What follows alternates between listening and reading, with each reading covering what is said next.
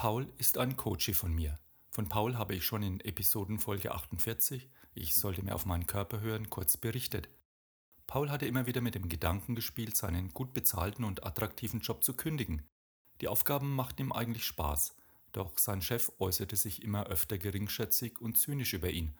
Obwohl Paul schon länger in diesem aggressiven, toxischen Klima arbeitete, reagierte er doch nach wie vor sehr empfindlich und litt unter den scharfen Äußerungen und übertriebenen kritischen Bemerkungen seines Chefs.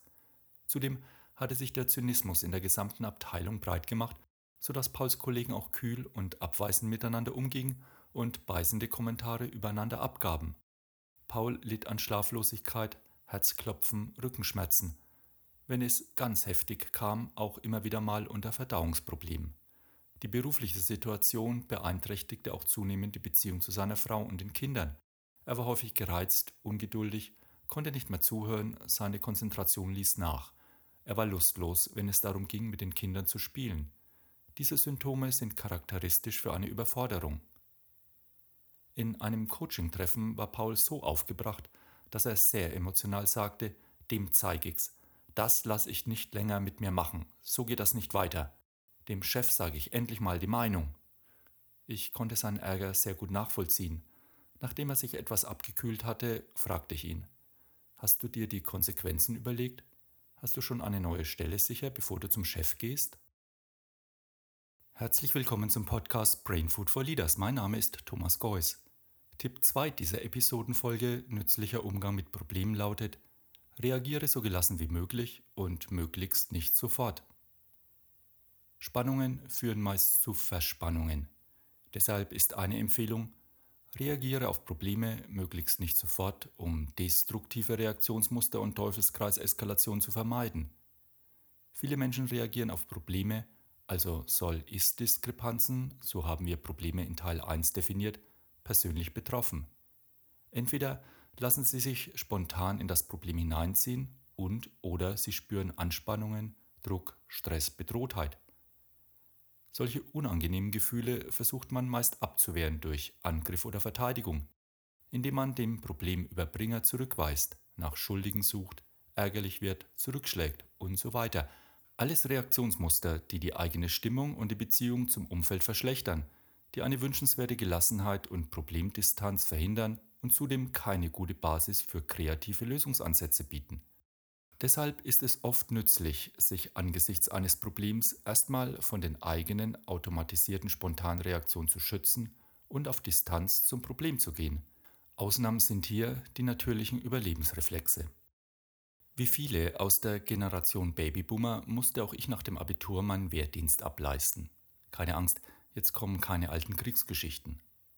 Einige Unteroffiziere hatten damals ihr Vergnügen darin gefunden, uns Abiturienten immer wieder zu triezen – ich habe das damals als Willkür wahrgenommen und musste feststellen, dass Diskussionen im Kasernenhof, in dem das Prinzip Ober sticht unter herrschte, kein erfolgsversprechendes Verhalten darstellt.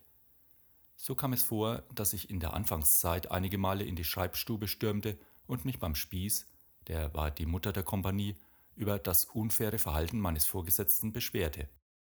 Dieser Spieß hat sich dann mit einem leicht verschmitzten Lächeln im Gesicht die Beschwerde angehört und mich dann mit den Worten Gefreiter Geuss, schlafen Sie eine Nacht drüber, morgen kommen Sie und wir nehmen Ihre Beschwerde schriftlich auf, wieder rausgeschickt.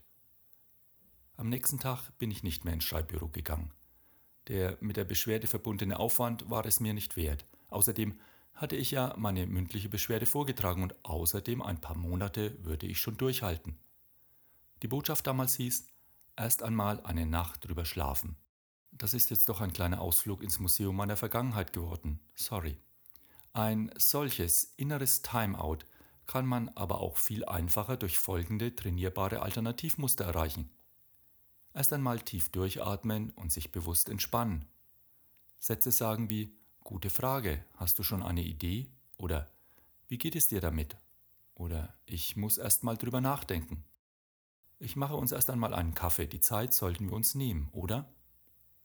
Ich fasse noch einmal zusammen, was ich verstanden habe und würde dann gerne noch ein paar Fragen stellen, damit ich die Sache noch besser verstehe. Es lohnt sich auch in dieser Zeit ein Tagebuch zu schreiben oder grafische Skizzen eines Problems zum Beispiel in Form einer Mindmap anzufertigen. Dadurch gelingt oft auch eine nützliche Reflexionsdistanz zur Problemsituation. Manchmal ist es aber auch sehr ratsam, einen Berater, Coach, Mediator um Unterstützung zu fragen, um so eine überparteiliche Außensicht zusätzlich zu gewinnen. Die zweite Empfehlung lautet, reagiere so gelassen wie möglich in dem Bewusstsein, dass immer drei Wahlmöglichkeiten bestehen. Die erste Wahlmöglichkeit lautet Love it, liebe oder akzeptiere die Situation. Sich mit dem Problem anzufreunden ist manchmal klug, nach dem Ratschlag meines Vaters, Junge, tu's gern, denn tun musst du's doch. Dahinter steht die Erfahrung, dass es einen großen Unterschied machen kann, ob ich denn die Straße am Samstagnachmittag mit Freude gekehrt habe oder mit Widerwillen. Übrigens, als ich ein Kind war, musste auf dem Dorf jeden Samstag die Straße gefegt werden. Schon wieder ein kleiner Schlenker in die Vergangenheit.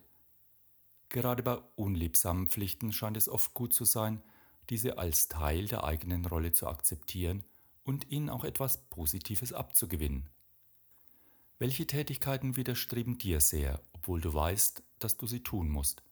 Und welchen Nutzen, welchen Vorteil, welche Lernerfahrungen kannst du für dich hieraus ziehen? Was ich bei Love It tun kann, ist meine innere Einstellung zu ändern. Ich kann vielleicht eine unerfreuliche Situation nicht ändern, aber meine Einstellung, meine Haltung zu dieser Situation. Menschen, die von einer schweren und unheilbaren Krankheit betroffen sind, berichten, dass die Akzeptanz der Krankheit, also der Ist-Situation, einen Genesungsprozess in Gang gesetzt und der Wendepunkt war, der zu einer Heilung geführt hat. Jammern und Klagen über eine unliebsame Situation gehört dazu, schwächt dauerhaft jedoch das Immunsystem und sorgt im sozialen Umfeld über kurz oder lang für Unverständnis und Spannungen. Denn wer sich beschwert, macht sich schwer. Das Motto heißt, liebe und akzeptiere deine Situation. Ich weiß, das mit dem Lieben klingt etwas hochtrabend. Du kannst dir ja vorstellen, dass unser Paul mit Love It nichts anfangen konnte. Wenn es keine Möglichkeit gibt, die Situation zu lieben, dann bleiben noch zwei weitere Möglichkeiten. Die zweite Wahlmöglichkeit lautet Change it, ändere etwas. Paul wollte und konnte sich mit dem Status quo nicht zufrieden geben. Ein weiter so nach dem Motto Please the Boss war ihm nicht mehr möglich. Er wollte und konnte sich nicht mehr anpassen und verbiegen. Er wusste, dass er jetzt die Initiative ergreifen sollte. Ich habe Paul als loyalen Mitarbeiter seinem Unternehmen und seinem Chef gegenüber kennengelernt. Er hat sich immer wieder für Veränderungen eingesetzt, für das, was er für sinnvoll und zielführend hielt und was ihn störte. Diese Unangepasstheit wurde anfänglich sehr geschätzt und Paul war auf einem sehr guten Weg ganz nach oben. Doch dann sind ihm diese seine Stärken, die er zunehmend übertrieb, zur Schwäche geworden und wurden im Arbeitsumfeld als grundsätzliches Dagegensein und als dauerhafter Widerstand erlebt. Und so fühlte sich Paul zunehmend passiv, resigniert, alles hinnehmend – und es machte für ihn auch keinen Sinn, darauf zu hoffen, dass andere das Problem lösen und dass der Chef ein Einsehen hat und sein Verhalten ändert. Change It heißt der Lösungsweg, wenn du das Problem verändern, lösen oder verkleinern kannst, so dass du damit gut leben kannst. Manchmal hilft es auch, das Problem mental neu zu bewerten, zum Beispiel Probleme, Krisen irgendwann auch als Chance zu sehen und als Herausforderung für Lern- und Entwicklungsprozesse. Für Paul war klar, ich habe in letzter Zeit so oft probiert, im Unternehmen etwas zu ändern, da tut sich nichts, das ist aussichtslos. Paul hatte zugegebenermaßen schon viel ausprobiert und es hat sich meist nur noch verschlimmbessert, sodass dann die dritte Handlungsoption blieb, die Stelle zu wechseln oder das Unternehmen zu verlassen, also leave it. Können wir mit dem, was ist, leben oder können wir es verändern oder sollten wir gehen? Die erste spontane Reaktion von Paul war, ich kann nicht gehen, ich habe eine Familie zu ernähren, ich verdiene gutes Geld und weiß nicht, ob ich wieder einen so gut bezahlten Job finde. Und außerdem ist meine Familie extra wegen des Jobs mit umgezogen. Wir haben noch Schulden auf unser Haus. Ich werde auch nicht jünger und bei einem neuen Arbeitgeber muss ich mich wieder hinten anstellen. Alles nachvollziehbar. Kurzum, er wollte den Preis der Veränderung nicht zahlen, nicht mit den Konsequenzen leben.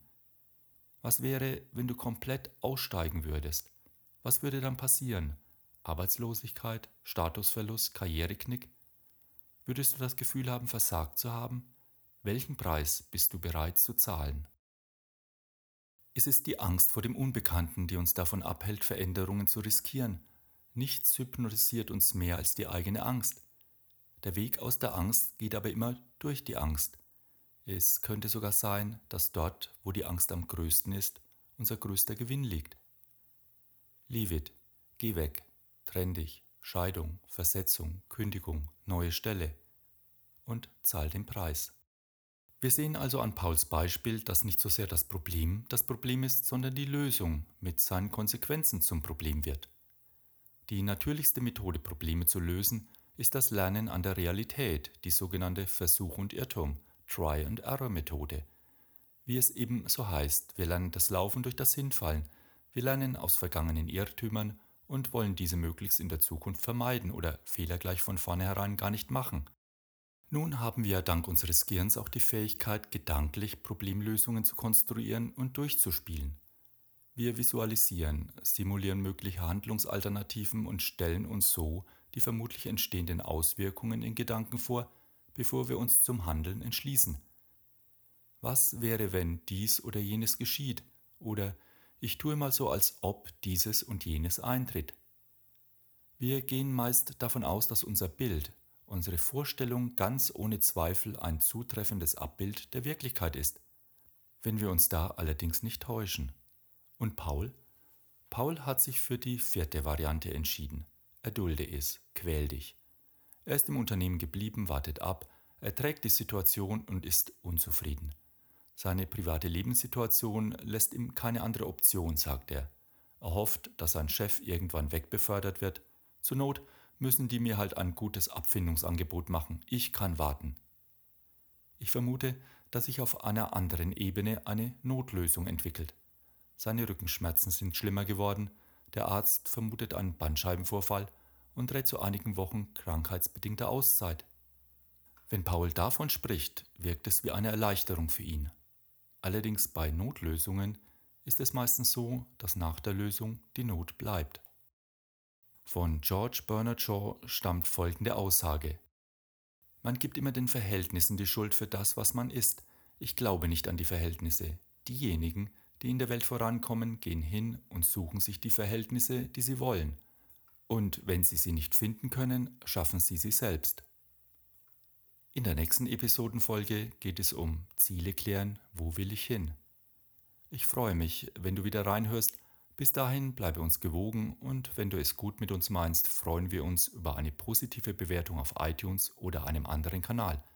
Pass auf dich auf, Lead Your Life, dein Thomas.